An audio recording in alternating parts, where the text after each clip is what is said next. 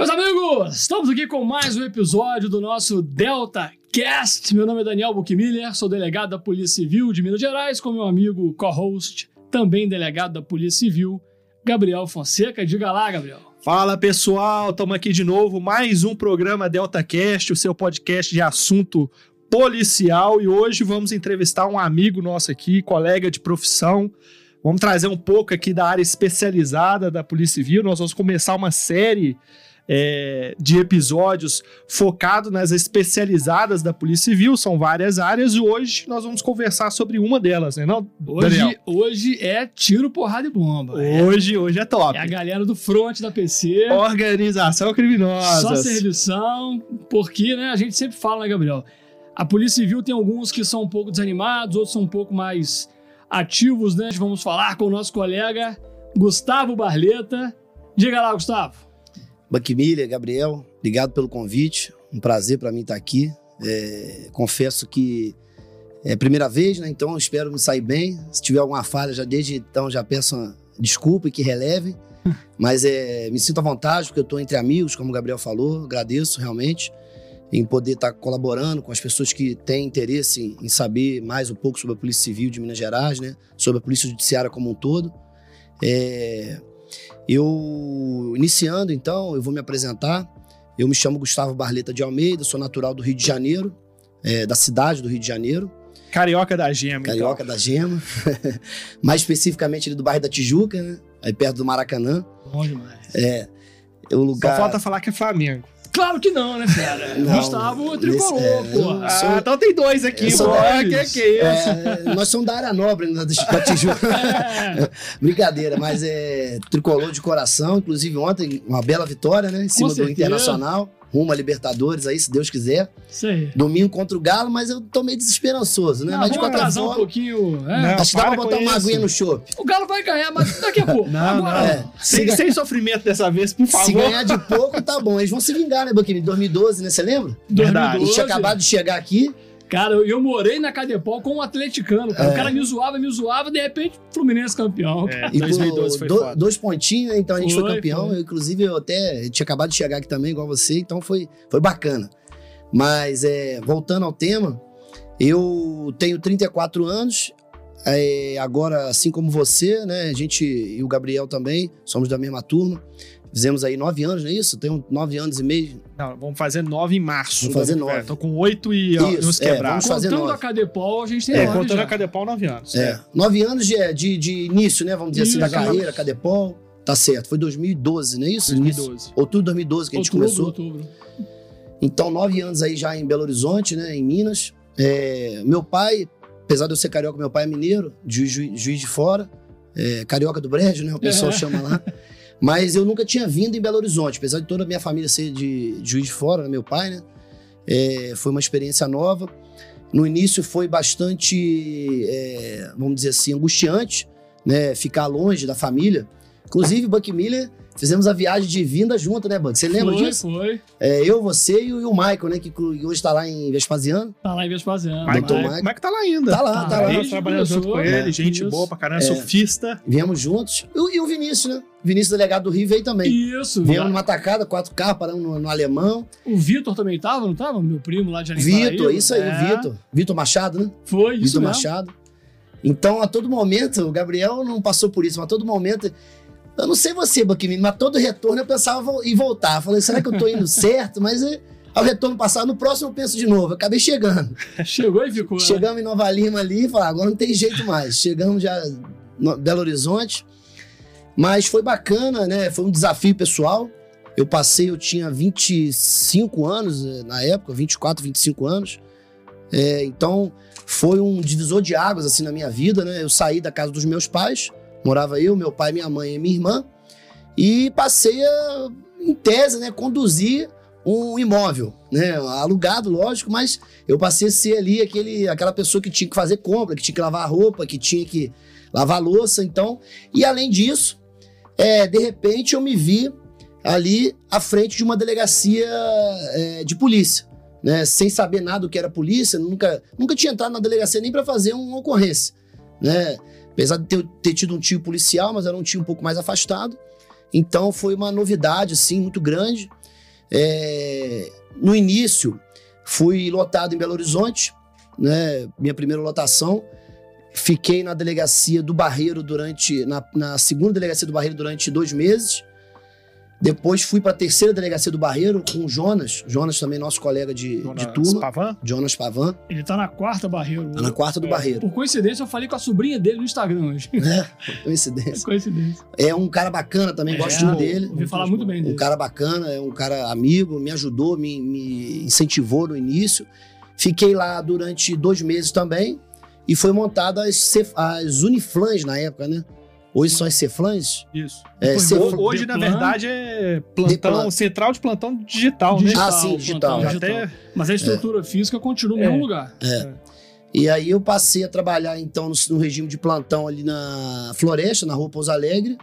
Fiquei lá é, mais ou menos um ano e meio e depois fui, voltei pro Barreiro, né? Carinho muito grande que eu tenho pelo Barreiro até, é, só que agora no plantão. E fiquei lá mais um ano e meio. Era Ceflan 3, né? Era, na verdade, eu acho que não, não se chamava Não tinha eu não não. lembro. É, acho, que era, acho que era Uniflan Barreiro. Ah, Se eu não me engano, era Uniflan Barreiro. A gente atendia a região do Barreiro, Buritis, é, essa região oeste, né, de Belo Horizonte, e também Nova Lima. Nova Lima. Começou a ir pra gente a ocorrência de Nova Lima.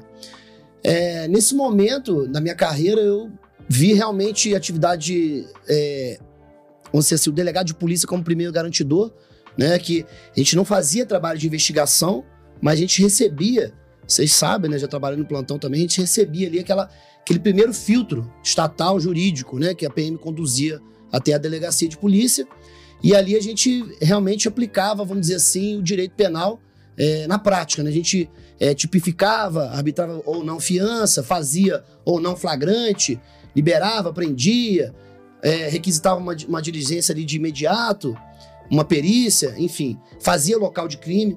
Né? Eu, o Buck Miller me conhece, o Gabriel também, sempre fui muito atuante. No início da minha carreira, inclusive quando tinha homicídio, né? Meus polícias ficavam até um pouco.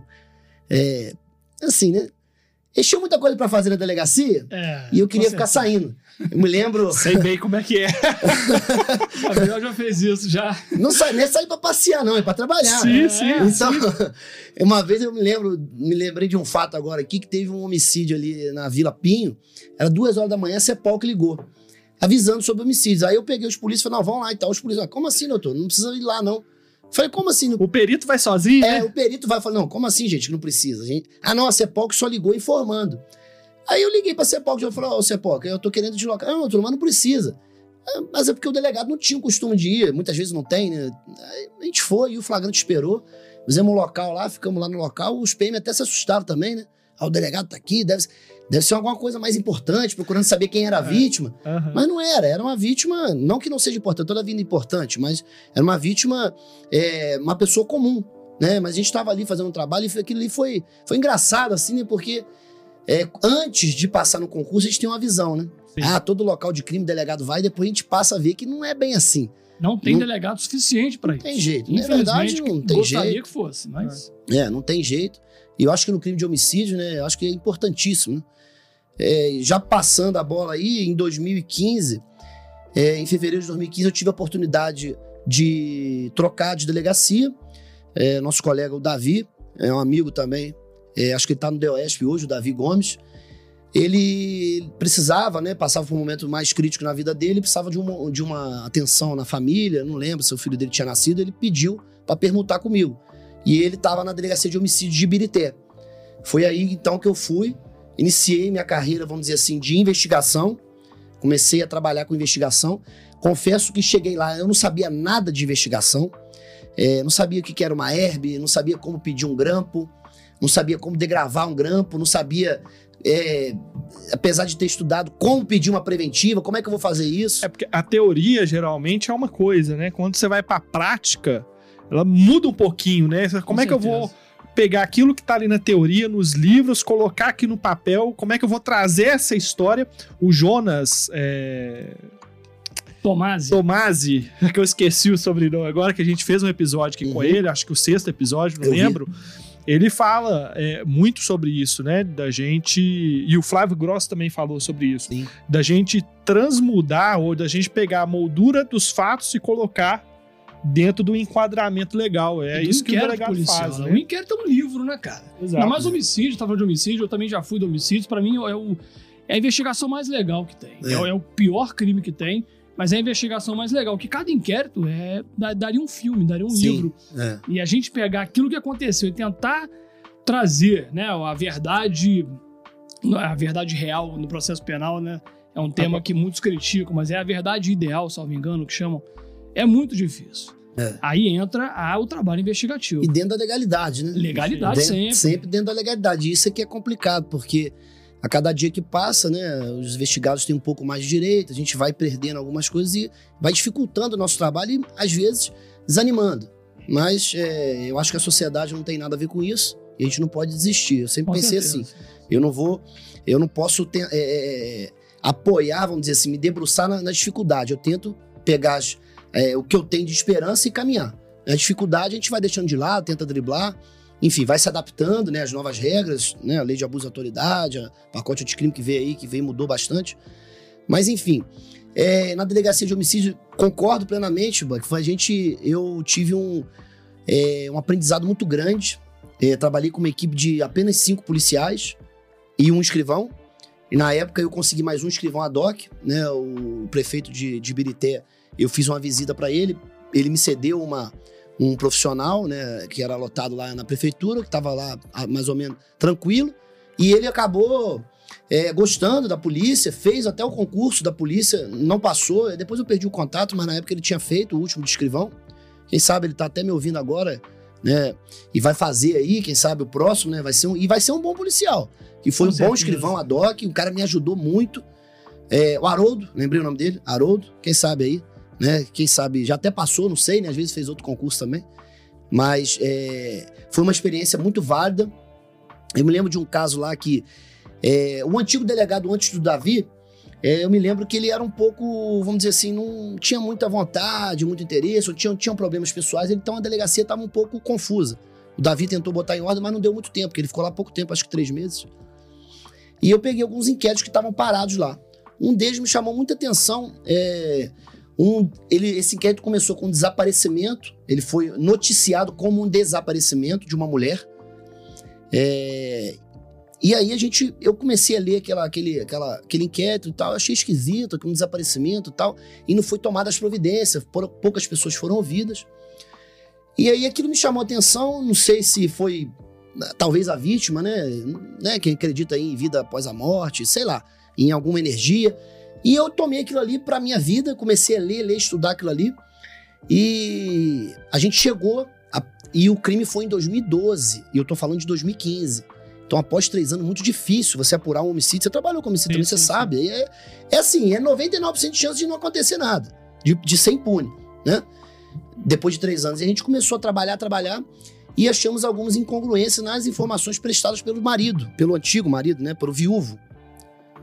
E aí, resumidamente, a gente conseguiu comprovar, através de uma investigação bacana, através de incentivo aos meus policiais, que eu acho que o delegado de polícia, principalmente na delegacia de investigação, ele tem que, ter um, ele tem que ser um incentivador. Tem que motivar. É Tem que isso. ser um tem que ser motivador. líder, né? Ele tem que ser um cara que põe pilha, vamos lá, gente. E o dia que tiver ruim, ele vai, tenta administrar, não sei, conversa, chama a equipe, briga, porque a gente, eu falo, é, é, a gente é delegado, mas parece que a gente até toma conta, às vezes, de, de, uma, de um jardim de infância, é, com todo respeito aos policiais, assim, não é, né, não é menosprezando, mas é porque fica aquele conflito, né, de, de gênio, aquele conflito, às vezes, de, de vontades. E, e entre carreiras também, né? algumas Entre brigas as de carreiras. delegacia, é. Investigador, Investigador brigando escrivão, escrivão é. com investigador, não sei Uma vez eu entrei no meio de dois investigadores, quase saí no tapa. Eu entrei no meio, para, porra! Tem hora que. É. E polícia, cara, é muito estresse, né? A gente É. tá lá naquele estresse. Aquela, aquela tensão 24 Isso, é horas. 24 horas Emoção por dia. pura, né? É. Então, é. Então, é, foi uma, uma, uma- uma investigação muito válida. Eu hoje, né, depois de algum tempo aí da carreira, eu, eu ingressei na Cadepol, sou professor de investigação lá, e eu uso esse, esse fato, esse, essa investigação, para tanto na- no, na- na- no curso de delegado de polícia, quanto no curso de investigador de polícia, quanto no curso de escrivão, para mostrar que se a gente tiver um pouco de vontade e tiver interesse, às vezes um caso ali que tá totalmente largado, que ia ser impunidade na certa, ninguém ia mexer com aquilo, é, trouxe um pouco de acalento. No final dessa investigação, passado aí quatro, cinco meses que a gente ficou, tentou diligência, tal, tal, herb, bilhetagem, o cara se sentiu numa posição tão desconfortável que ele acabou assumindo o crime, Cara, que interessante. contando como que aconteceu. Ele, ele, aí resumidamente, né? Ele, sem citar nomes, ele, é, a mulher dele queria se separar dele, mãe de quatro filhos dele, e ele não aceitou a separação. E aí, num dia, um belo dia, ele resolveu chamar ela para almoçar e sobre a- a- o argumento que ele ia aceitar a separação, mas queria um último almoço.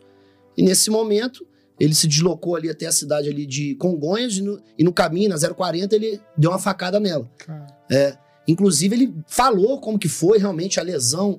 é, foi aqui perto do seio esquerdo. Então ele falou que tudo batia. Ele ficava com a faca na mão e deu uma facada assim. Então ela estava no banco do carona, né? Então, provavelmente foi realmente uma facada e pegou direto no coração. A gente foi no, no laudo cadavérico e realmente ela morreu de uma lesão pérfuro contundente no coração. Mas ela, você falou que começou com um desa- desaparecimento. Sim, Aí como que foi? o- Como é que ela apareceu, então? ele, ele foi, matou ela, largou o corpo lá, no meio da mata, na região chamada Belo Vale, indo Uhum. pra Congonhas ali. Retornou e foi pra casa. Ninguém sabia desse almoço. Os seus filhos começaram a perguntar: Ah, minha mãe, minha mãe, fala, sua mãe falou comigo que ia sair pra almoçar com uma amiga. E aquele negócio todo, dois dias depois, ele foi na delegacia e registrou o desaparecimento. Minha esposa falou que ia sair pra almoçar com uma amiga. cara, que sangue frio, hein? Mas ele deu. Eu acho que o maior azar dele foi ter eu ter ido pra delegacia de Biruté. porque ele já tinha dado um primeiro azar que ele tomou uma multa na volta. Só que ele pagou a multa e ninguém ficou sabendo. Nenhum crime é perfeito, né? É. Sempre tem uma peguinha. Na volta Cara, eu acho que ele tomou uma multa A e. multa botou ele no lugar do crime, né? No local do crime. É, na verdade, No trajeto. no né? trajeto. trajeto, Quem né? colocou ele no local do crime foi a Herb. É, Ah, A boa. gente buscou uma Herb na época. E aí, na hora que ele viu a Herb, ele hum, falou: Ó, não tem jeito mais. É, foi, perdeu. Ah, e quem achou. é, depois de 15 dias, eles acharam o corpo dessa, dessa pessoa, dessa mulher. É, no- uma pessoa tava fazendo trilha, né? Porque é uma região de trilha, de bicicleta. Aí ele tava fazendo trilha lá, achou, já em avançado estado de putrefação, é, fauna cadavérica agindo, né? Cachorro, aquela coisa toda. E aí foi, foi feito um encontro de cadáver. Ele reconheceu esse, esse corpo lá na, no IML, se eu não me engano, de Congonhas ou de Barbacena, não me lembro agora. E ficou por isso, né? Ficou, um- ficou um desaparecimento em Ibirité. Ele não falou pros filhos que encontrou a mãe. Não, ele falou que encontrou. Deve ter tido enterro, isso tudo. Ah, foi, foi, foi. Foi enterrada, Boa, é, boa. foi reconhecida. Só que ficou uma história que ficou, Sem bater, né? ficou sem bater. Mas por que, quem teria interesse de matar essa mulher e tal? E o que me chamou muita atenção, que quando a gente começou a desenrolar essa história, é, eles, eles têm quatro filhos, né? Na época era uma de 24, um adolescente e tal. E o- três meninas e um menino. O menino veio à delegacia, ele acho que tinha 17 anos na época, veio com a tia, com a prima, e falou com a gente que o que a gente estava fazendo era é, um acalento pro coração dele, porque ele falou assim comigo: eu sempre desconfiei que poderia ter sido meu pai, só que eu nunca quis a resposta. Eu preferi perder minha mãe e seguir a vida. Mas já que a resposta está vindo, isso ele falou, eu quero saber se foi ele que ele responda. Né? E aquilo ali foi uma- me chamou muita atenção, foi é difícil, né, cara? A atividade da policial é difícil, principalmente no homicídio. Sim. Você lidar com o fim da vida e um fim da vida trágico. Pra mim é o pior crime que tem, cara. É, É o pior que tem. É Então, O camarada escolher ao bel prazer dele tirar a vida ali. É. Que direito que ele tem. é né? complicado. E, e a gente, né, que eu falo, a polícia, ela mexe com o que ninguém quer mexer. Que é, quem será que matou essa pessoa? Quem é o culpado desse crime? Quem tirou a vida dessa pessoa? Mas, às vezes, nós somos a última, a última resposta que essa família pode ter. Sim. A gente não vai trazer essa pessoa de volta. Não, não é essa a nossa intenção. Mas, pelo menos, uma resposta que essa pessoa possa dormir em paz, né? E O que aconteceu, Aconteceu né? isso. É, vai seguir Com a vida. familiar. Exato. Aconteceu isso. Então, depois que a gente conseguiu apurar, ele foi lá também, a outra. Acho que as outras filhas não gostaram porque já tinham perdido a mãe, e agora o pai também, enfim. E eu nem sei que fim que levou, mas porque depois eu saí de lá, né? Mas eu, foi uma, uma época, foi, isso me marcou muito na delegacia de homicídio, eu me lembro bem desse caso. É, e aí a vida seguiu, né? Porque a vida tem que seguir, né? E em 2016, fevereiro de 2016, exatamente um ano depois, eu fui convidado pelo então chefe de polícia, doutor João Otacílio, a. Desculpa, doutor João Otacílio, não, a doutora Andréia, doutor João Otacílio, acho que era o SIPJ, o chefe de gabinete, não me lembro agora, doutora Andréia Vaquiano.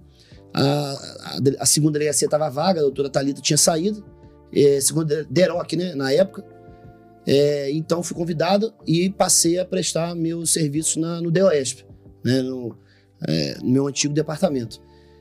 E... Só, só um parênteses pessoal, pro pessoal, o pessoal entender essas siglas, né? Você, você sabe, você lembra o que, que significa DEROC, o DOESP, qual que é o significado, só para o pessoal situar. É, o DEROC é a Delegacia Especializada de Repressão às Organizações Criminosas, DEROC. E o DOESP era Departamento Estadual de Operações Especiais. Então, é, era um departamento, é, né, ainda é um departamento, só que as DEROCs hoje não existem mais. Hoje são as DRACOS, não é isso? Mudou só o nome, mas acho que as, as funções, os serviços prestados são os mesmos, que é a organização criminosa, aquela coisa toda. E aí passamos então a ver uma nova polícia. É... Em Ibirité, as investigações eram legais, eram bacanas, homicídio, aquela coisa toda, só que era, era criminoso local. No máximo, um criminoso ali de, da região do Barreiro, às vezes extrapolando demais uma pessoa lá de Venda Nova, sei lá, Neves. Mas nas Derocs, na Deroc, né? A gente começou, eu comecei a trabalhar com organização criminosa, com criminosos é, oriundos de São Paulo, criminosos oriundos da Bahia, é, criminosos oriundos do estado do Mato Grosso, é, Rio de Janeiro, às vezes, Rio Grande do Sul, Joinville. Me lembro que a gente prendeu um pessoal que fazia maçarico, né? Que estoura, eles furtam, né? É, caixa, caixa eletrônico. com o Maçarico, são pessoas de Joinville. Só para explicar, para quem não, não, conhece a estrutura Polícia Civil, e a gente já foi de uma especializada, né? Você estava em Birité, você investigava crimes só de Birité. As especializadas da Polícia Civil têm uma atribuição estadual. Pode investigar, vou dizer até nacional, né? Porque. É. É. Então, assim, o legal da, da, é. das especializadas é isso. Você pode atuar no estado inteiro de Minas Gerais. É. E o DOESP é. sempre foi muito famoso.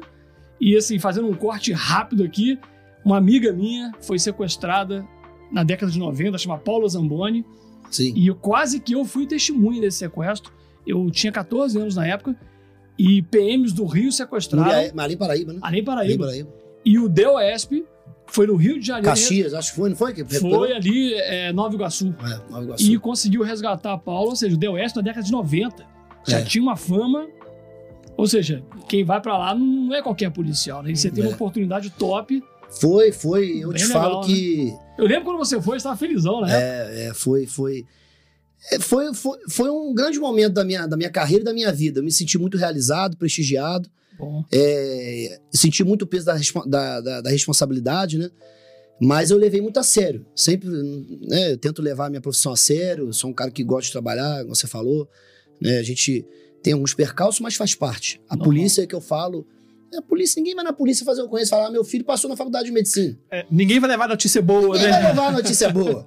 né? Eu, eu, delegado, eu queria vir aqui pra registro aí que eu casei com a mulher da minha vida. Não, Geralmente o... é. Eu tô... Só o Zé Cabaleiro que vai levar flores ao delegado. O resto, meu amigo. é, é, é, o resto é espinho. É só espinho. Não tem jeito. Então a gente tem que ter isso em mente, tem que ter uma estrutura para isso, lógico. Não é levar a vida preto e branco, fazer com que a polícia tome conta e a gente fique de mau humor o dia inteiro. É. Mas a gente tem que ter estrutura para chegar e falar: não, eu tô indo pra delegacia. Vão levar problema para mim. Eu tenho que estar tá preparado. Né? Exato. Né? Porque senão você chega lá, você cai, chora, né? Então, é.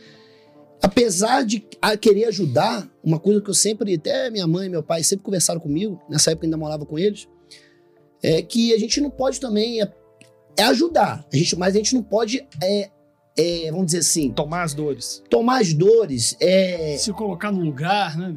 É difícil. Internalizar o problema da vítima. Então você vai pirar, irmão. Pira. Pira e pira. E, e homicídios mais ainda. Eu fiquei Exatamente. um tempo, eu fiquei pouco tempo no homicídio, cara. Eu conversava com as pessoas, eu imaginava ela com um tiro na cabeça. Exatamente. Porque eu via foto de cadáver o dia O inteiro todo. e às vezes ao vivo. É. Então, assim, era comum ver alguém com um tiro na cabeça. É. Eu lembro uma vez que tinha uma- uma- um local de crime que a cabeça do cara, o crânio, tava mole, parecia aquelas bolas de aniversário. O cara tomou que uns 20 tiros de 9 milímetros na cabeça. E aquilo é o seu cotidiano. cara. Isso é muito então, pesado. se você né? deixar Você se aquilo acostuma. entrar, é foda. O ser humano se acostuma com as coisas, né? É. Então, é, na nossa realidade, por exemplo, hoje, né, depois de nove anos em Belo Horizonte, às vezes eu vou visitar o Rio de Janeiro, só fazendo um parênteses, gente acha um absurdo um assalto de fuzil. É. Quando eu morava lá, isso pra mim era normal. A Ah, gente se roubaram de fuzil, é legal. E aí, vão, vão pra onde? Vão pra academia? Vão na faculdade? é. Ah, tem um cara passando de fuzil, ah, vira pra lá. Quer dizer, uma arma de guerra dentro de uma cidade, uma das maiores cidades do mundo, né? Uma cidade turística. E É uma das Aquela- maiores e melhores, né, cara? aquela O Rio pessoa, é top, mas tem esse. os moradores daquele lugar, eles se acostumaram, acostumaram. e acham um absurdo normal. Que é um absurdo. Um- você vê em Minas Gerais, tanto tempo de atuação, em em Deroc, em Depatre, eu devo ter aprendido, não sei, dois, três fuzis. Que são. que- e com pessoas que roubam banco. Quer dizer, Os piores, né? não tem essa realidade. E lá no Rio, se você ficar um mês na polícia, acaba de se aprender 20. Um É. mês de delegado de polícia, você aprende 20 fuzis. Então, assim, é uma coisa que a gente se acostuma.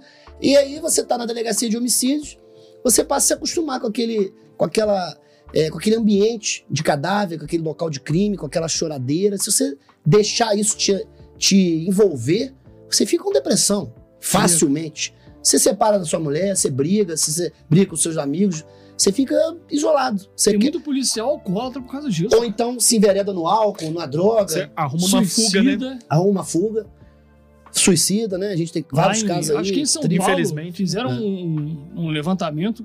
Lá morre mais PM suicidando do que na mão de criminoso. É. Olha que absurdo, cara. De tanta. De tanta é, é pesado, gente. Então, Pesado. muitas vezes a gente vê é, o glamour, né? Hoje em dia, principalmente, tem muito delegado blogueiro que põe aí, policial. Eu acho que tudo é válido. Se é promoção pessoal e é honesto, que seja válido. Se não tá mentindo, não tá roubando, tá valendo. Mas a gente muitas vezes tem que ver também que a pessoa que tá querendo entrar pra polícia, que tem que. Eu, na Cadepol, eu falo isso, gente, vocês entraram pra polícia. A Exato. polícia, a polícia trabalha com problema. Ah, eu não aguento problema, sai.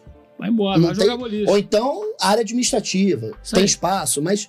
Ah, eu não quero problema, mas eu quero ser da homicídio. Eu não, não aguento ver um cadáver mesmo. Você tá É a mesma coisa você ser médico e falar que não aguenta ver sangue. É, ou então você ser enfermeiro, não aguenta ver agulha. Não, não- não tem jeito. É isso aí, inerente à profissão. Não dá, ué. Se eu sou caminhoneiro, mas eu não gosto de dirigir, ué, mas como é que você vai fazer? E outra coisa que eu falo, cara, a nossa clientela diária é a pior parcela da sociedade daquela cidade. Sim, Minha primeira lotação foi Pedro Leopoldo. Com quem que eu lidava todos os dias? Com os piores habitantes daquela cidade. é, É o normal. normal. É o normal. E a gente aprende É a o seu dia a dia. É isso aí. É. Você conversa com um juiz aqui, passa meia hora, você tá conversando Você com tá um com o pior traficante. bandido que Isso aí. existe. É. O cara que matou a mãe. É. Exato. Então, Ao assim, mesmo é, tempo que você tá com a. é com a- 880, você Exatamente. fala com a vítima, É. com a mãe que perdeu o filho.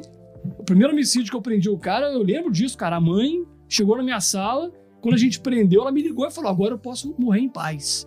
E lidando É. com aquilo e ao mesmo tempo indo lá pegar o cara. Prendeu o vagabundo. Exatamente. Você tem que ter uma estrutura emocional muito grande. Então, tem. E aí, é, é, fazendo já um link aí de um caso que. Primeiro, foi um dos primeiros casos de repercussão que eu trabalhei. É, muito dinâmico, né? A Deroc, o DOESP, em 2016 teve um sequestro, um sapatinho, crime de sapatinho, né? Que é o sequestro de gerente. É, de que- banco, que- né? isso. Você De ban- sequestra o gerente ou familiares, né? Isso, Pra pegar o dinheiro no banco. isso. Resumidamente, É o isso. pessoal entender. É isso, é isso. É. E aí teve um na cidade de Três Corações. O doutor Ramon Sandora era meu chefe na época. E o doutor Daniel ia ser o delegado que iria participar das investigações, só que ele estava de férias. E o doutor Ramon me chamou, me lembro bem desse dia, me chamou na minha sala, eu doido para trabalhar. e, Gustavo, ó, vão lá na sala, tal, tal, tal. Fomos para Três Corações, a equipe descendo tal, conversando com o pessoal, foi exatamente isso. Eles entraram na casa dele, desse gerente, no dia anterior, chegando da academia, abordaram ele, ó. É um sequestro, fica tranquilo, nem arma eles estavam usando. Já estamos com seus pais sequestrados dentro da casa. Você entra, vão passar a noite conversando. E foi o que aconteceu. Viraram a noite conversando, montaram fuzis e levaram ele pro banco com crachá do banco e tal, normal. os funcionários nem. Ó, eles são do- de Brasília, estão fazendo uma, uma correção, né? Uma fiscalização na agência e tal. E o sequestro, o, o- o assalto aconteceu, eles levaram, acho que foi 1 milhão, 800 mil, não me lembro agora certo. E ninguém nem percebeu. Porque o cara não podia falar que era sequestro, que a família dele estava sequestrada no cativeiro. Aí, depois de uma hora, falou, ó, chamou todo mundo, falou, ó, quanto uma hora pode chamar a polícia. Chamou todo mundo e falou, ó, isso que aconteceu agora aqui foi um assalto. Que é isso? Que brincadeira? Que assalto? Ninguém... Não, foi um assalto, meus familiares estão sequestrados. Papapá chamou o PM, resgataram o pessoal lá, estava no cativeiro lá no meio do mato e tal, enfim. E aí a gente desceu pra apurar e tal. Começamos a fazer os levantamentos, aquela coisa toda. E percebemos que tratasse uma quadrilha já reiterada, reiteradas vezes, tomava de assalto essa, essa instituição bancária. Sempre a mesma instituição. Em cidades diferentes. Né? Cidades diferentes, em vários estados. Podia Ceará, conhecer alguns detalhes, né? a equipe de inteligência desse banco já tinha praticamente todos levantados, mas não identificados. Eles tinham, porque era um nome falso. Só que já deu início à nossa investigação. Começamos a mexer, mexer, mexer. Ficamos quatro dias e voltamos. Continuamos. E de repente, um dia eu tava almoçando, me lembro também. As coisas marcam a gente, né? Eu tava almoçando, era na Sav- aqui, acho que na Savassi, aqui com polícia. E aí tocou o telefone do polícia e falou assim: ah, é, a gente tá com informação aqui em São Paulo, né, no DEIC. Vocês querem vir aqui? Eu falei, ó, mas peraí, meu irmão. O DEIC fica 660 quilômetros de distância. Deixa eu falar. Aí o delegado de lá, né, até um delegado até famoso, né, na época ele trabalhava lá, ele, falei com ele, falou assim, ó, Gustavo, é, pode vir que eu te dou mil por cento de certeza que é o cara, que é um dos caras que trabalhou lá na cidade de Três Corações, que fez o assalto. Falei, ah, peraí. Então, vontade de trabalhar nunca faltou. Saímos do almoço, Bora pra lá. fomos na delegacia. Foi tempo de. Nem fui em casa, aqui fiquei ansioso, né? Vambora, vambora, vambora. Comprei, Adrenalina é boa, cara. comprei é muito roupa. boa essa adrenalina. Eu cara. comprei roupa. Eu comprei duas Você foi camisas. com a roupa do Fui corpo, com a né? roupa do corpo. Co- Não, na verdade eu fui com a roupa do corpo e uma muda que eu levo pra academia. Então ela serviu de roupa também. E, e aí comprei roupa lá. E a gente foi, ah, vamos, vamos voltar. Fomos pra São Paulo. De São Paulo, fomos pra Campinas. De Campinas, fomos no, Mato Grosso. Conseguimos prender é, algumas pessoas. Tô resumindo, na verdade, a viagem durou 14 dias. Né? Do dia que eu saí pra almoçar, voltei pra casa 14 dias depois. Caraca. É. Como é que vai explicar pra mulher, né? Como é que eu vou comprar um Na cigarro? época eu não era casado ainda, então foi mais fácil. Mas mesmo assim, fica aquela paira, aquela dúvida, né? Era. Mas como a gente é, é, teve entrevista, teve apresentação do serviço, até o pessoal lá de Três Corações do Torpedo Paulo participou também. Fizemos uma operação bacana lá e conseguimos desmantelar essa quadrilha. Prendemos, acho que foram sete pessoas. Era um pessoal perigoso da cidade de Campinas, Hortolândia. Faziam até parte de uma organização criminosa grande aí. Eles não falam, mas a gente conseguiu identificar, né? E foi uma operação bacana. Outro dia, tô falando de 2016. Outro dia, a gente lembra, né? Eu consultei, eles estão presos até hoje. Olha Eu acho que que um tomou- bacana. Um tomou acho que 19 anos, porque no sequestro, né? 19 anos de cadeia. E foram vários sequestros. Consegui identificar Foram outros? vários, foram vários. Eles Bom foram, demais. os dele... E foi interessante que na época os delegados eh, dessas cidades, que tinham as imagens, mas não conseguiram chegar na autoria, ficaram sabendo, vendo, porque o próprio banco divulgou, né? Fez contato na época, o delegado da. Eu me lembro que era Santa Catarina, Rio Grande do Sul, Ceará, Rio e interior de São Paulo. E eles me ligavam, ô doutor Gustavo, o que você tiver, puder passar pra gente de informação é válido. Então eles foram tomando condenação em vários lugares em, ra- em razão da nossa investigação. Show de bola. É, a gente foi até elogiado né, na Assembleia, foi, foi marcante também para nossa nossa carreira. E Então foi 19 anos só aqui em Minas. em Minas, é. Porra, então bota mais uns 5 É. cinco penas Eles aí de tomaram 15 a 20 condenação alta. anos, né? Um, o cabeça, na época, conseguiu fugir da gente. A gente não conseguiu identificar ele porque ele tinha um irmão gêmeo. E pouco tempo depois, ele foi baleado. Acho que no máximo um ano depois, ele praticando o mesmo crime de sapatinho na cidade de Cianorte. Me lembro até da cidade, no Paraná. Montou outra bateria, que a bateria dele a gente pegou. Aí um ou outro ficou pra trás, ele conseguiu, mas ele montou uma outra bateria, outra quadrilha, né? Outra bateria, quadrilha, e praticou o sapatinho. Só que a PM chegou lá na hora, deu um desacelo, deu um tiro na cabeça dele. Mas não morreu. Vaso ruim não quebra. Não né? morreu. Foi preso. Tem isso, né? Eu acho que tá preso até hoje. Linguajar policial. É, rapaz. Mas enfim, não desejamos a morte de ninguém, né? Claro Mas que um não. confronto policial que morra Ah, o bandido. Sim. como né? diz um professor da Cadepau, se uma mãe tem que chorar, que seja dele, É. e não a minha. Exatamente. Eu quero que meus polícias voltem pra casa, né? Com certeza, tá doido. Exato. Então, é, Porra, muito maneiro, cara. não, foi bacana. Investigação top. Foi, aí. foi, foi bacana, marcante. E de vez em quando a gente tem um churrasco final de ano, a gente lembra, né? E os policiais eh, que participaram hoje, inclusive estão no DOESP também, né? Fazendo essa. para o pessoal entender. É, a vida seguiu. Em 2018, é, tivemos aí a, a divisão, né? O DEPATRE foi reinaugurado, porque ele já existiu. Vocês sabem, né? Sim. O DEPATRE já existiu. E ele fazia parte, na verdade, se eu não me engano, era uma divisão do DI. É, posso, mas Aí eu acho que é no homicídios ali. É, antigo, ele era né? antigo, foods e roubo e tal. E aí, por uma pressão, assim, um pedido das, das áreas bancárias, principalmente pelo, pelo aumento das explosões, não sei se vocês lembram, em 2017, é, 17 e início de 18 foi a ascensão das explosões de caixa Foi. no Brasil e em Minas. É o crime do novo cangaço, né? Eu tive a oportunidade Na de ver verdade, o não chegou nesse, eu- ainda não existia assim o novo Essa ca- terminologia. era mais, né? Não, era mais a explosão de caixa. O, o domínio de cidades e novo Veio cangaço, depois. ele começou. O que que acontece? Eles começaram a explodir caixa. Só que explodiu um banco, mas não explodiu o outro. Ué, mas deu certo, por que a gente não explode logo a cidade inteira? No toma a cidade inteira, né? Pronto. Né? Peraí, por que que a gente explodiu só a agência tal, três caixas eletrônicas e estouramos só um? Porque às vezes dá errado, né? Ou então o outro não tem dinheiro e tal. Eles começaram a ver, ó, vamos, vamos, porque no interior, geralmente, as agências são sempre na mesma rua. Sim. Então vamos Às tomar vezes até do lado da outra, uma do né? lado da outra, em frente. Então vamos tomar, a, vamos tomar a cidade e vamos arregaçar tudo. Às vezes uma base né, de segurança e começou os domínios de cidade. Né? E aí é, foi recriada o DEPATRE, e aí tivemos aí então a primeira, a segunda, Delegacia de Furtos e Roubo, e eu sou hoje delegado da segunda. É, a Rouba Banco, que não que passou um tempo sem ter um nome Rouba Banco em Minas Gerais, mas foi um nome de referência que voltou a ter. É, e também a Delegacia de Crimes Rurais, né, crimes contra o patrimônio, na verdade, nas áreas rurais, que considerando que Minas né, é um estado aí muito grande, Muito grande, muita área rural. com uma área rural muito grande, muitas fazendas, muitos sítios, é, principalmente Geralmente gira em torno de tratores e gado, né? Furto de gado, tratores. Furto, basicamente é isso. A delegacia de crimes contra o patrimônio rurais, né? é, basicamente são três crimes. São furto e roubo de trator, de máquina agrícola, né? Maquinária É caro pra Maquinária agrícola, isso. caro, Muito caríssimo. caro. É, gado, que por incrível que pareça também é um prejuízo muito grande. Prejuízo grande, né? Que, O cara tem boi aí, essas raças né, Nelorem da vida, que é. e é difícil de achar, né? Depois que pega, porque gado você mistura Ah. ali, mata, enfim.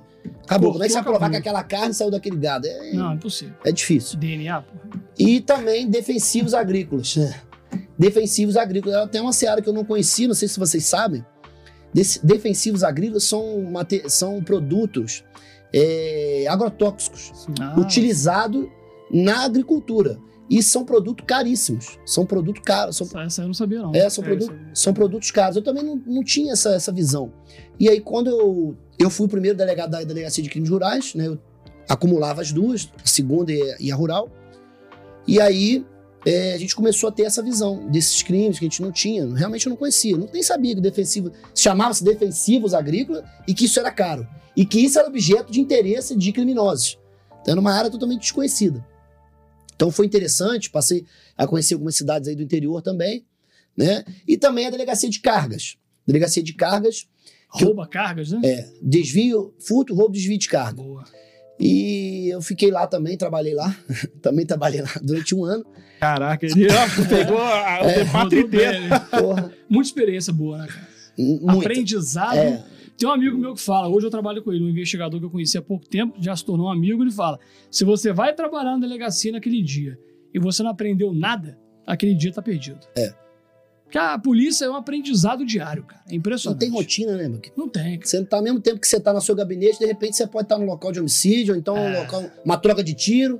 seus polícias foram fazer uma intimação, tocar o tiro, você tem que ir lá É dar um aí. apoio, fazer um flagrante. Você já pegou troca de tiro, aproveitando que tocou no assunto, né? Já esteve envolvido em troca de tiro, porque lidando com grandes organizações criminosas, É. esses tipos de, de investigações, já deu algum Que a gente chama de desacerto, né? desacerto? De- Rapaz, é, tiveram algum- alguns, não muitos, mas é, é realmente tenso, é perigoso, né? A gente, na verdade, na hora você nem sabe o que, que tá acontecendo, né? Aquela adrenalina, Aquela né? adrenalina sobe, você depois que vê, opa, peraí, mas aí você começa a ver os tiros, ó, o tiro pegou aqui, pegou ali, mas faz parte, né, Gabriel? Faz parte. Não faz tem parte. jeito, é o que eu, é o que eu falo. Né? Na Cadepol, lá, eu tento passar isso pra eles, eu, gente. Quem for trabalhar na área operacional, não tem jeito de você falar, ah, eu nunca vou participar de uma confusão de troca. Como é que você vai saber que, que Cara, não que tem o criminoso? jeito. É o que o Gabriel falou, você vai intimar um cara, tem troca de tiro. Não, cara, o A pessoal... gente nunca sabe o que vai acontecer. É um barril de pólvora. Imagina, o pessoal Pode tava... explodir a qualquer momento. Eu tava na DOPCAD. DOPCAD, pra quem não conhece, é a Divisão de Orientação e Proteção à Criança e Adolescente. Ou seja, Certo. eu vou lidar... Você tem duas partes. Você tem a parte de proteção à criança e adolescente, vítimas de crime. Você tem a parte do adolescente autor Infrator. de, de crime, que a gente usa aí um malabarismo lin- linguístico pra É. dizer que é, é infrator. Não, é criminoso É mesmo. criminoso, É, praticou só que crime. menor. É, exatamente. Ah, o pessoal fazer uma intimação num- num- numa área que a gente chama de zona quente de criminalidade, troca de tiro. Com, Com- com com- adolescente. Um adolescente. Então, assim, isso pode Exatamente. acontecer em qualquer É, lugar. qualquer lugar. A pessoa que não tem nada a perder, e eu uma vez entrevistei um adolescente envolvido com tráfico no, no aglomerado da Serra, falou assim: olha, meu pai já morreu, eu não sei cadê minha mãe, eu não tenho nada a perder, não. Se eu tiver que morrer amanhã, eu morri. É vida louca, eu faço dinheiro pra hoje, ponto final. Eu vivo hoje e amanhã É seja o que Deus quiser. Adolescente, Eu já 15, conheci um 16 falando anos. que queria morrer. Afinal, minha mãe já morreu, eu quero encontrar com ela. É. Que isso, cara? Não, eu quero encontrar e é isso aí. É. Vida louca. Eu falava assim, vida louca, morreu. Com 17 anos. É, a polícia tem isso, né? Tem. E você para pra ver, já você vê. é, a gente mais ou menos da mesma idade e tal, mas se você for conversar com pessoas que não viveram a polícia, que tem a nossa idade, não tem tanta maturidade que você tem. Não tem. A polícia envelhece, a polícia envelhece o caboclo, né? É. Envelhece o cara. Dá cabelo branco, pô, Dá aqui, cabelo branco. a cabeça. O cara casa logo, ele não quer sair de casa, que ele vê tanto BO, né? Vou É. sair de casa nem. Não, ficar quieto em Vou casa. ficar Tá quieto. doido? É. Vou ver televisão, vou, vou ver um filme e vou ficar Mas é tranquilo. verdade. Até porque a gente não pode frequentar qualquer lugar. Exatamente. Tem isso. Tem isso mesmo. E você passa a valorizar mais a família, mais a sua, a- a- Claro. os- as amizades, porque você vê tanta coisa que o ser humano é capaz, principalmente ficar de dinheiro, de poder, de disputa de qualquer coisa, de vaidade, né? Disputa de uma esquina, cara. Exatamente. Eles matam por causa de uma esquina. Aí você vê que a vida é tão frágil, né, cara? É. E às vezes a gente se acha tão forte, mas você vê que Não é nada. Camarada, eu tô, igual eu tô falando aqui, se vier alguém aqui me dar uma- um tiro na cabeça, não vou nem ver quem foi, vou cair, acabou. É. E, e a vida vai seguir. E a vida sempre segue, né? Não tem jeito. Por mais que seja sua dor, por mais que seja grande aquele conflito que você tá passando, ou que aquela família tá te trazendo, a vida vai sempre seguir. À noite vai passar uma novelinha, vai passar um jogo na quarta-feira, domingo vai ter um campeonato. E não tem jeito. Né? E a vida vai seguindo. E dessa forma foi também no Depatra, a gente iniciou a nossa carreira ali na, na segunda, né, no Depatra, segunda Foods e Roubo. Respondi pela Rural, como eu falei. Também é, trabalhei na delegacia de cargas, foi uma, uma experiência muito interessante. Na época lá, o delegado de lá, é, ele foi transferido e a gente não tinha como remanejar, né? Polícia Civil difícil e tal, ausência de servidor. E o doutor Hugo, na época, era o meu chefe, doutor Hugo Malhano, que hoje é o chefe do Oeste, um amigo meu, um cara que eu admiro. Excelente Um delegado. cara que, se vocês puderem. Referência. Referência. Ele não gosta muito de entrevista, não. É. Mas se vocês puderem trazer ele aqui, meu irmão, eu Cara, acho que é um. Olha, é um- seria top, hein? Eu acho que é um podcast, Nossa. né? Um podcast. Ele é, é Um podcast. episódio. Ele é 01 da, do Core, não é? Sim, 01 do Core. Pra quem não, não sabe, o Core é a Coordenadoria de Recursos Especiais, né? Sim. Unificou hoje no Brasil inteiro. Sim, As polícias civis sempre tiveram um, um- um grupo de elite, vamos, Sim, vamos dizer sim, assim, sim. né? Cada um, cada lugar era chamado de um nome. Agora unificou no Brasil inteiro a Core, que acho que a primeira É, foi no Rio, né? É da Não PM lembro, e eu acho que da foi. Polícia Civil. É. Pra fazer É. essa Então, comparação. a com Core é Coordenadoria de Recursos Especiais Isso. e o Dr. Hugo é o 01, né? sim, sim. É, o doutor Hugo, né, foi meu chefe na época, ele me pediu. Ele me pediu, não, ele me determinou, mas como ele é um cara muito educado, uma família assim. ele é um cara que não posso nem falar que é amigo, então ele me pediu encarecidamente que eu conduzisse também a delegacia de carga. Eu falei, né, eu chamei de Dilgão, né, até do delegado geral, doutor. Falei, Gão, você, não, Gustavo, me ajuda aí nessa. Eu falei, beleza, vamos lá. E foi, eu acho que foi a época que foi mais frenética, porque... Você segurou três delegacias, então.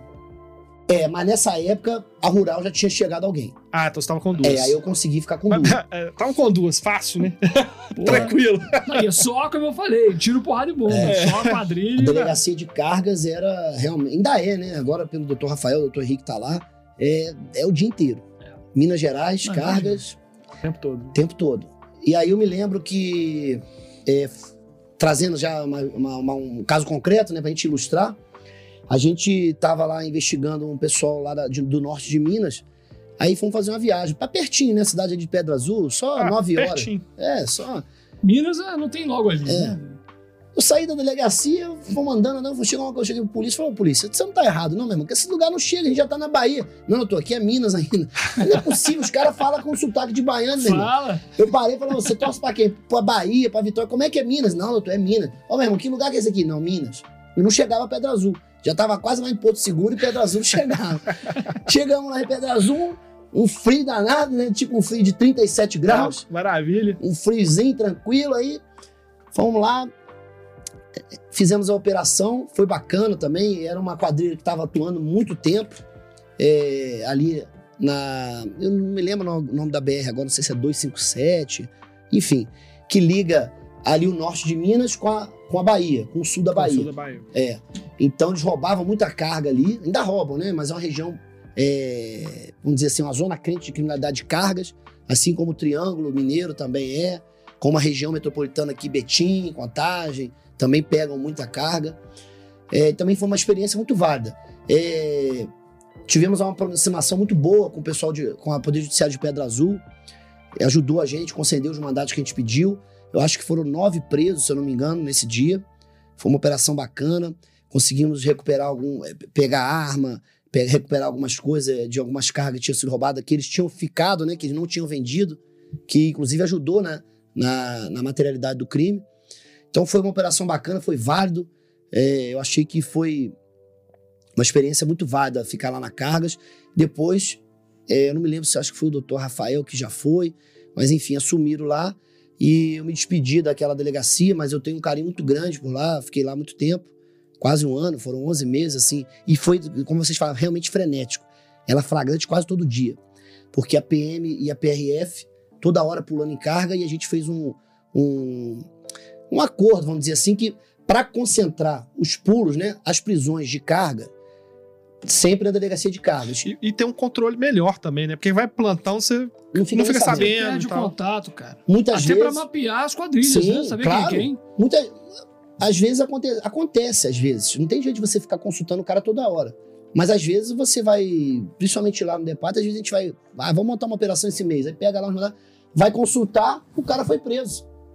E, a gente não sabe, como é que a gente vai, vai consultar o cara todo dia? É, não tem jeito. Às vezes já aconteceu casos do cara ter sido, não sei se já, acho que você pode ter acontecido. A gente tá com mandado de prisão em aberto e não fica consultando todo dia. O cara fica preso, às vezes é uma temporária, não dá tempo de avisar a gente, Ele sai, sai, aí você, opa, peraí, vamos, ó, peraí, o cara foi preso, ih, já saiu. Cadê o cara? Agora tá Sumiu. solto e sem mandado de prisão. E perdeu a temporária. Porque ele é autorrevogável, passou o tempo, acabou. Acabou. Você não fica nem sabendo. Isso, eu acho que isso é, é uma falha. Eu Uma acho. falha, claro. É. Isso aí deveria, No Sei lá. plantão, eu buscava saber quem era o delegado responsável e eu ligava. sim. Ou então ofício. eu fazia isso porque Ofício. homicídio já aconteceu isso comigo É. e eu fiquei puto. É. Perdi metade do prazo e ninguém me avisou, cara. cara, ninguém mas pra olhar, cara, quem é o. A quem que é a equipe responsável? Vamos ligar, ó. O cara tá preso aqui, já corre É. atrás. O que me indigna um pouco é que a gente tá no pleno século XXI, cheio de tecnologia, e você não consegue criar um sistema que comunica. Tudo papel. Você Melhorou com o juiz, muito. né? Ah, É. não, o juiz tem O como. juiz é. Agora, eu, eu acho por que não a autoridade policial pediu? A dele- É. Ou então a delegacia. Por exemplo, olha que interessante, uma, uma estatística boa pra gente. Os casos que a gente indicia recebeu um comunicado se foi denunciado, se foi denunciado no mesmo Sim. crime, se foi condenado, Sim. quanto tempo. Hum. A gente não tem nada disso. É. Se a gente não correr atrás, isso não vem, essa informação não chega. Aí é do Não interesse do policial. E a gente muita. E, e tem uma e é importante ter isso. importante pra você ver, pra- até pra você melhorar Sim. a sua atuação. Ó, delegado, ó. Polícia Civil, ele não foi condenado porque é ausência de prova. Peraí, então na próxima eu vou tentar amarrar mais, vou fazer mais diligência. Eu fui assistir não tem júri uma vez, foi bom pra isso, cara. Sim. Pra saber, né? É, O que, o que pega que eu lá na assisti, frente. você começa a ver, porra, olha só.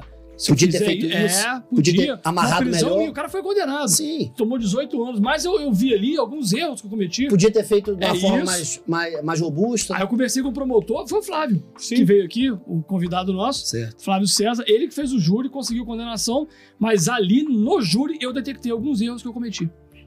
mas porque- deu certo, foi condenado. Mas, não porque, ter mas é igual o Gabriel falou, porque você buscou É, essa informação. informação. Ela Porque ela, não deveria chega.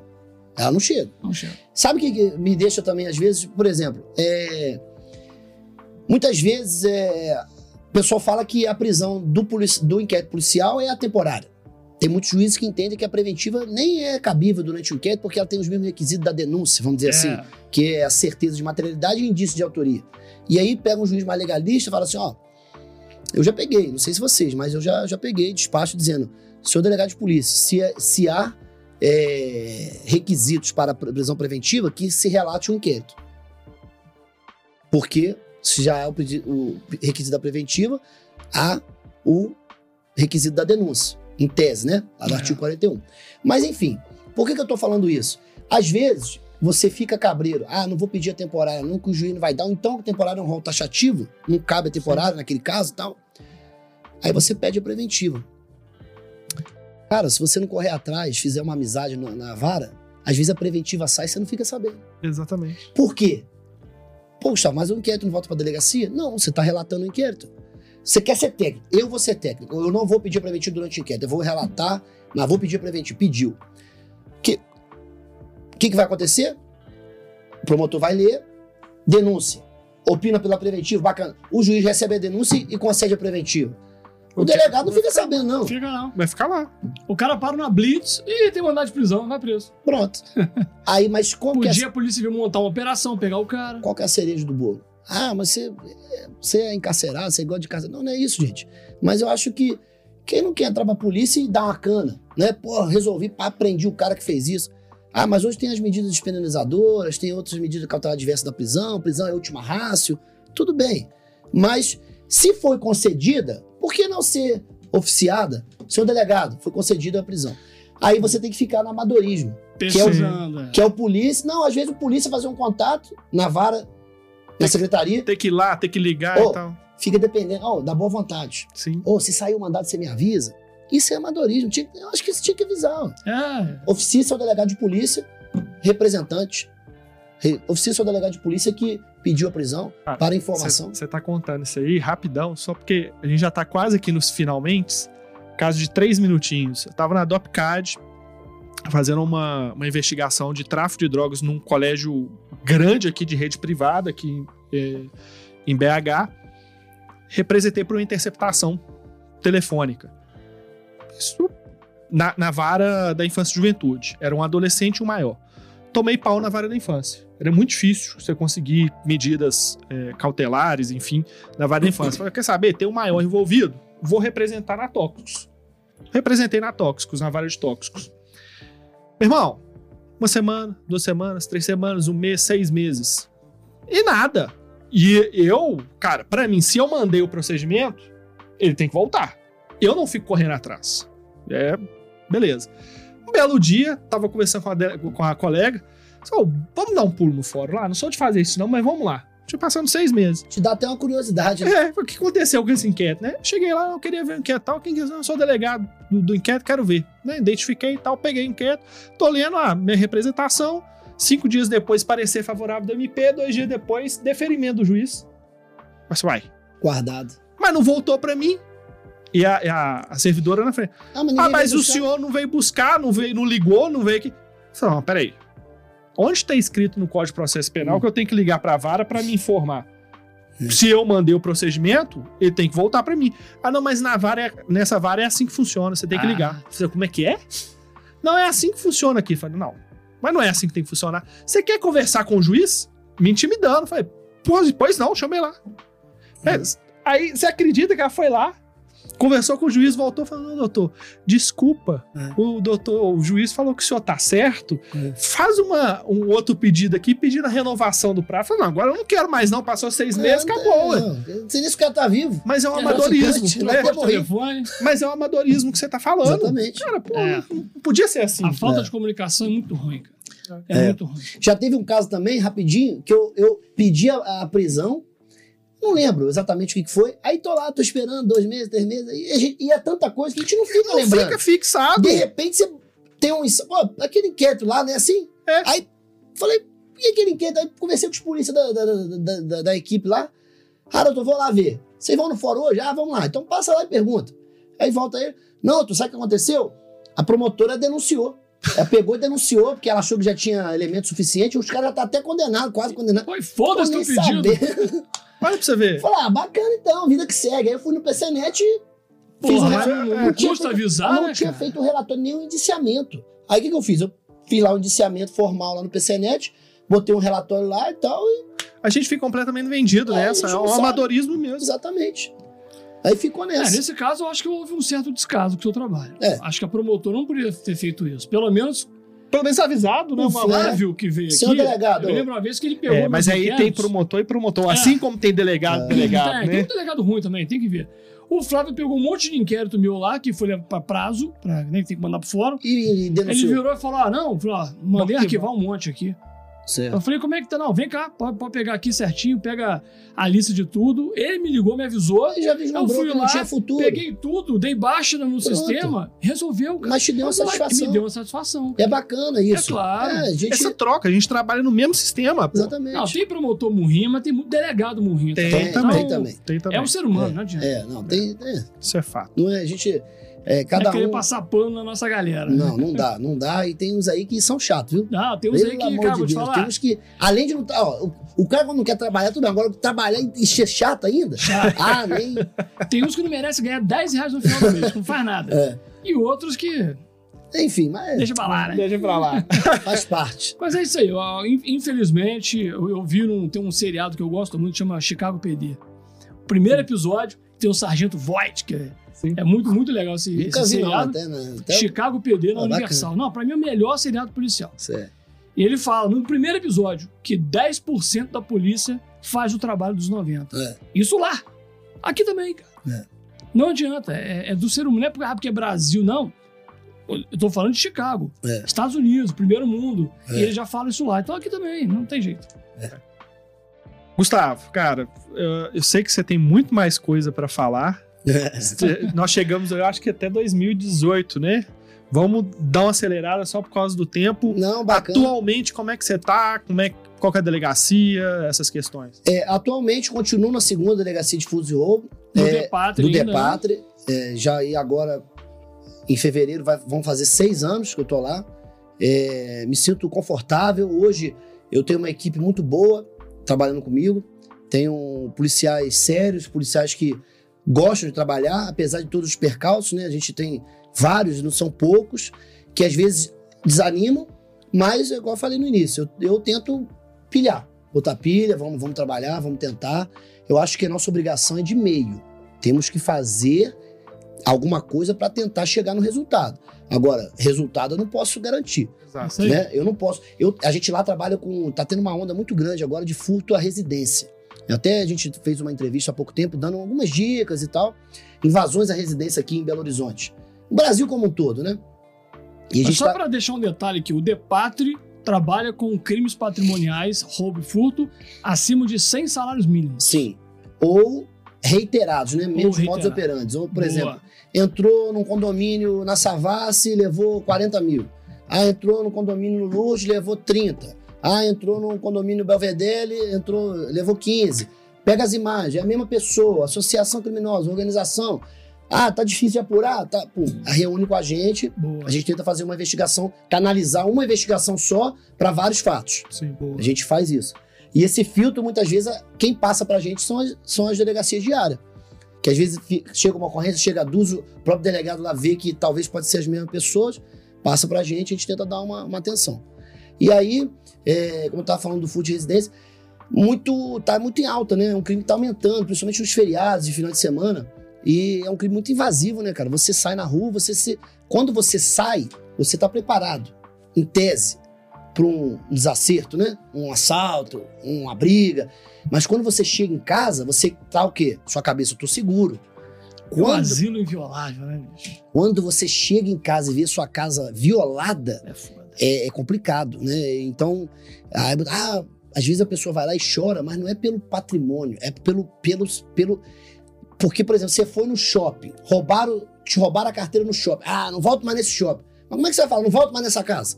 então você, você vivencia aquele crime todo dia. É isso aí. Você olha pra porta e fala, entraram aqui. Será que esse cara mexeu na, né, na minha roupa íntima? Você fica naquela neura, né? Naquela nível, principalmente mulher, né? Então, muitas vezes a gente vê que pessoas que têm esse furto à residência, ela quer, ser, quer sair da, da residência, né? quer morar em outro lugar. E aí e é um crime difícil de apurar. Porque o furto, como vocês sabem, muitas vezes o vestígio ali é fraco, testemunha, prova testemunhal, Às vezes basicamente ninguém viu. não tem pandemia de coronavírus, máscara, Porra, isso é câmera foda. de segurança e Tudo- máscara, acabou. Tudo Cara, embaçado. Quando começou a questão das máscaras, eu pensei, bicho, investigação agora com máscara. Acabou. Fudeu. Chegou na. Acontece, a gente chega nas pessoas, identifica, tem que ter um catálogo muito grande lá no Depatra de ladrões e tal, furtadores. Pá, olha aí, eu acho que quando a pessoa vai, não matava de máscara, eu não consigo reconhecer. Quer dizer, os criminosos, até nisso, eles conseguiram se dar Tá Tem- bem. Tem, tem um saldo positivo pra saldo eles. né? positivo. A pandemia Ah, é, se enveredou aí pessoas. E também a crise econômica, né, cara? E agora e a gente tá aumentando, apesar de não ser a nossa atribuição é, principal, mas chega muito pra gente, os estelionatos, né? Os estelionatos cometidos pela internet. Tá demais. Chega muito, Tá muito, tá muito. chega muito mesmo. Então, às vezes, a própria delegacia, você trabalhou na cibernética, Na fraude, na fraude, às vezes a fraude não consegue nem absorver tanto que tem. Às vezes a pessoa vai lá, pede um apoio, a gente tenta apoiar, porque a nossa intenção é é ajudar. Né? Não é atrapalhar nem tomar atribuição de ninguém. Mas se tiver um pega, a gente tenta ajudar. Né? Às vezes não tem. É frustrante? É. A gente quer fazer? Quer. Mas, inclusive, eu conversei com a parente de uma vítima lá hoje. Né? Um latrocínio que teve, tá no. Não, e agora? E agora? Só, Ô, gente. Patrocínio é foda. Eu, é, é, a nossa atribuição também latrou é com a gente, né? O Depatra. E aí, é, eu tava conversando lá com ele, e ele, não, eu falei, olha, eu não posso, eu não tô aqui pra cometer ilegalidade nem, nem fazer covardia com as pessoas. Eu não posso prender uma pessoa porque eu acho que eu tenho que ter uma, um pega, né? Um pega, uma prova, um elemento de informação que possa me levar àquela prisão. Pelo menos um pedido. Eu não, ah, mas estão falando, mas estão falando. Imagina se estão falando do senhor também. E aí, o que eu vou fazer? Vou prender o senhor? É, aí. Tem jeito. É A vítima quer o resultado, a gente entende isso, né? E o problema do latrocínio, diferente do homicídio, os- nos dois tem morte.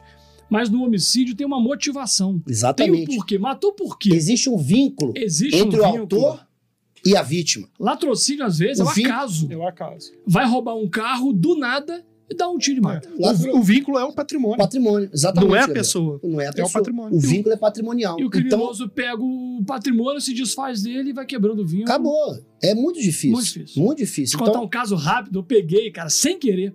Eu tava fazendo uma interceptação telefônica em Pedro Leopoldo e eu peguei sem querer um latrocínio de um PM em BH. Os caras tinham acabado de matar e saíram falando. O investigador já cavalo ligou, doido. Ah, matando. Doutor, caraca, acabou, acabou, a gente acabamos de pegar aqui o. Acabamos de pegar um latrocínio e tal. A gente foi pra delegacia, foi ver, mandamos pra homicídios e. Conseguiu- embora latrocínio, começou conseguiu identificar? Identificou e prendeu. Bacana. Sorte, cara. Bacana. Sorte. Se não tivesse o grampo, talvez pegava, não. Pegado. Não, não pegava. Difícil. Foi muita sorte ali. É, mas a gente tem que contar com a sorte também, não tem jeito. Tem É. o azar do criminoso, o erro dele. A competência e a sorte tem que andar junto. É. Eu acho que é mais é a sorte, né? Eu, eu- eu me considero um cara muito sortudo. É. Eu me considero um cara que tem estrela. Tem que pensar positivo, né, Gabriel? Sim, sim. Ah, eu só. Não, eu esse negócio de azar não é comigo, não. Sai fora. o negócio tem que brilhar, a estrela tem que brilhar. De vez em quando a gente dá uma sorte, faz, acerta uns serviços bons aí. É, mas eu devo muito também. Eu acho que vocês também, vocês são delegados que são conscientes. Eu acho que o delegado de polícia sem uma boa equipe não tem nada. Tem Exato, nada. cara. tem Você não nada. faz, você não- sozinho você não É. faz O nada. delegado não faz Não nada, faz nada. sozinho. Ó, Tem que falo, ter uma boa equipe. eu falo que o delegado sozinho, no máximo, ele faz um blog. É.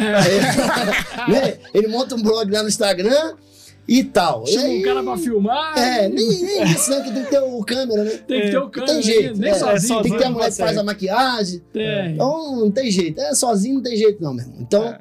É, eu acho que eu me considero de sorte porque é, trabalho com policiais bons, policiais experientes que é, me ajudam, verdade é essa, que me, me orientam. Ô, doutor, quem sabe dessa forma, com respeito, nunca, nunca me E desrespeitaram tem de, que ter humildade. de né, maneira nenhuma, porque no quando eu cheguei no DOESP, cheguei muito novo, e lá os policiais muito antigos, Sim. cheios de vício, pessoas já com Muita experiência, muita bagagem experiência grande. policial, às vezes uma resistência para um delegado mais novo, um delegado, mas de maneira nenhuma só po- só tenho a agradecer todos que eu trabalhei até hoje, foram me trataram muito bem.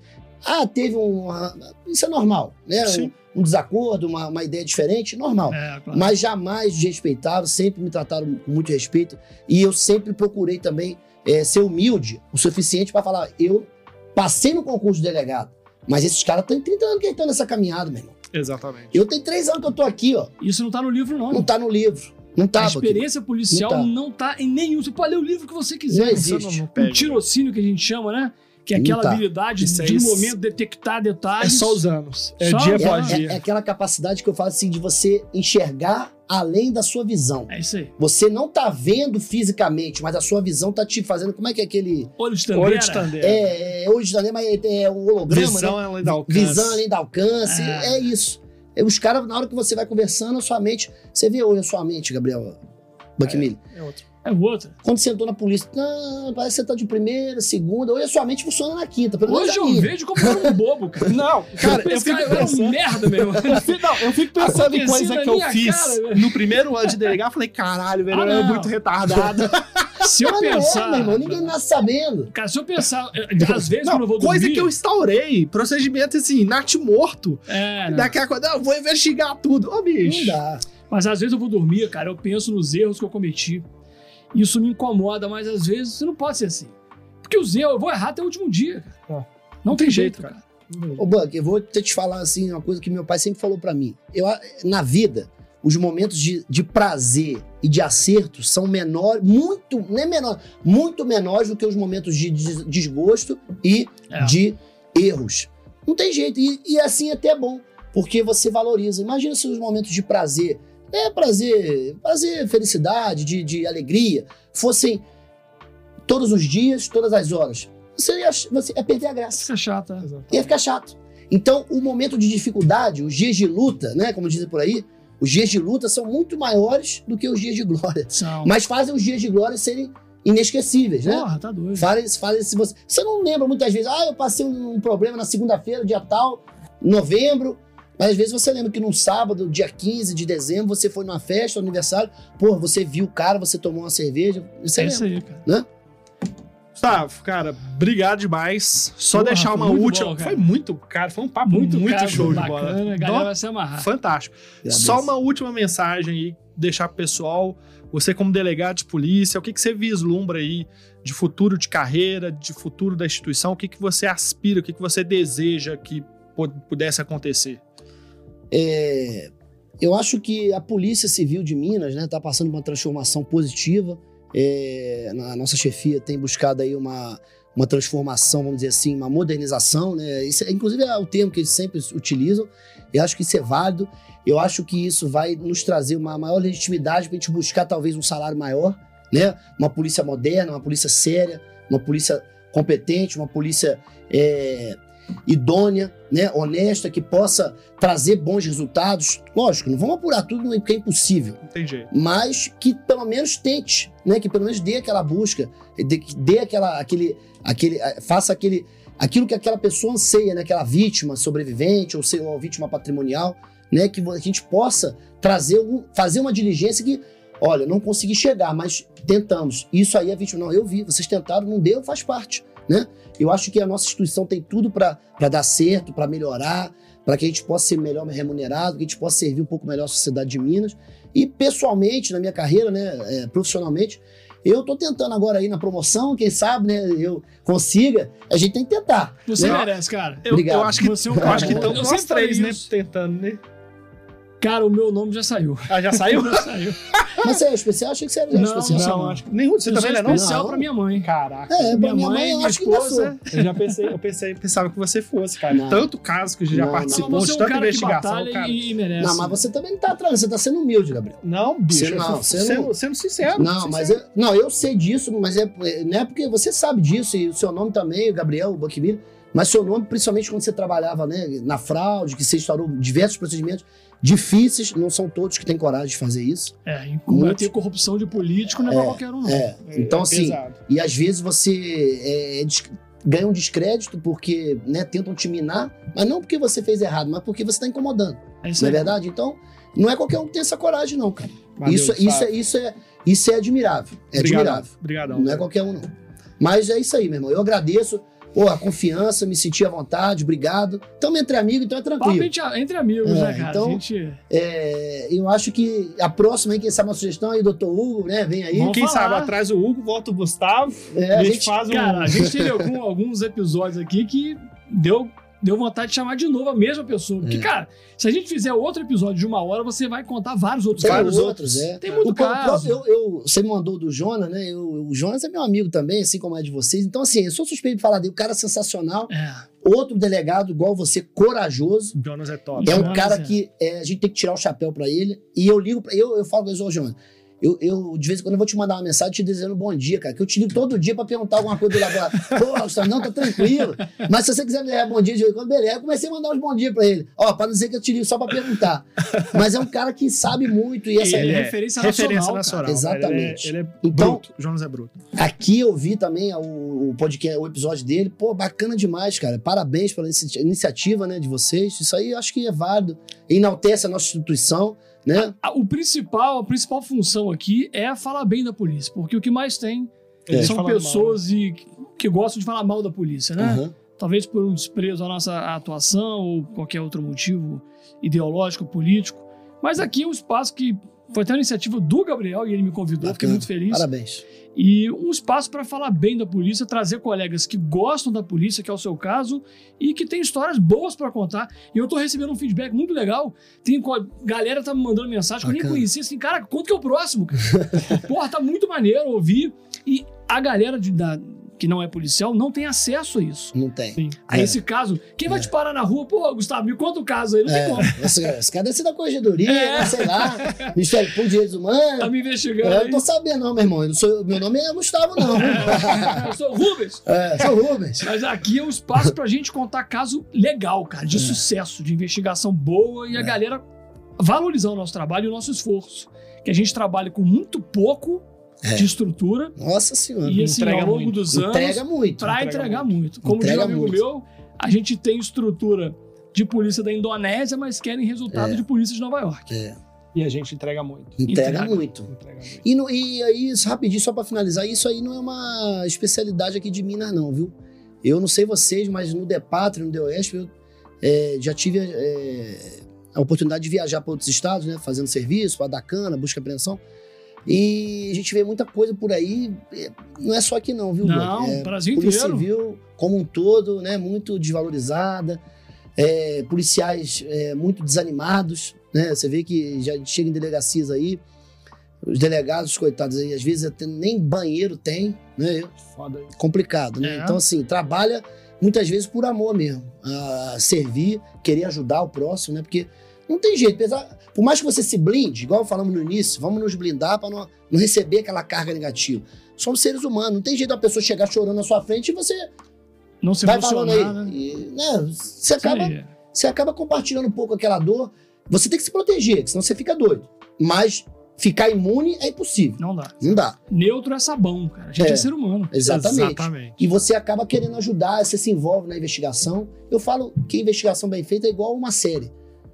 Você não consegue parar até Não acabar. consegue. Você maratona, né? Maratona. Acaba é. maratonando. A investigação bem feita, não é Bem isso? bolado, bem bolado. É isso. Você não consegue. Até que você finaliza e fala assim: qual é a próxima série que eu vou assistir? Agora, segunda qual é o temporada. próximo enquete que eu vou, que eu vou resolver É muito tentar? dinâmico, cara. É. É, do caralho. Show de bola. Gustavo, se o pessoal quiser Obrigado. te buscar aí em rede social, você tá em alguma? Eu tô. Eu tô lá no Instagram. No Instagram é o G underline B underline A DP. É meio difícil assim, porque às vezes. A gente já teve uns desabores, né? Então, É G ficar escondido, underline B underline ADP. ADP. Eu acho que se botar o G underline B underline, ah, já aparece. Vai Beleza. aparecer minha fotinho lá. Mas é porque quando era o nome completo, aqui quem tá vendo é quem gosta da polícia. Quem É. não gosta não vai ver. Então, É. mas quando era meu nome completo, muitas vezes chegava um monte de coisa, uns caras que. Ih, esse cara é esquisito. Eu começava a ficava meio neurado, né?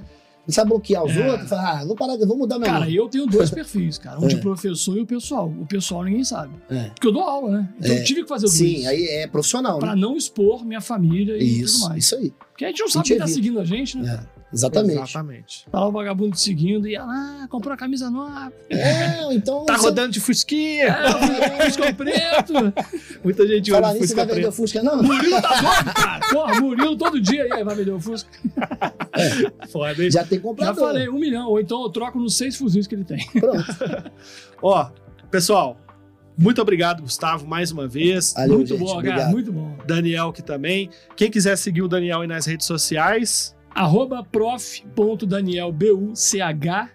Clube Penal. Clube Penal, uma, uma, uma mentoria, um, um curso que eu criei de direito penal, com dicas e au- videoaulas, tá? clubepenal.com.br. Quem quiser me seguir, arroba Gabriel Fonseca Delta. Siga aí os- no- no- nos agregadores de áudio, de, de podcast. Inscreva no canal do YouTube, compartilhe, dê like. Esses negócios todos aí que ajuda muita gente aqui. Beleza? Show de bola, muito bom. Oh, muito bom, brigadão. Até a próxima, pessoal. Valeu! Valeu! Um abraço, pessoal. Obrigado.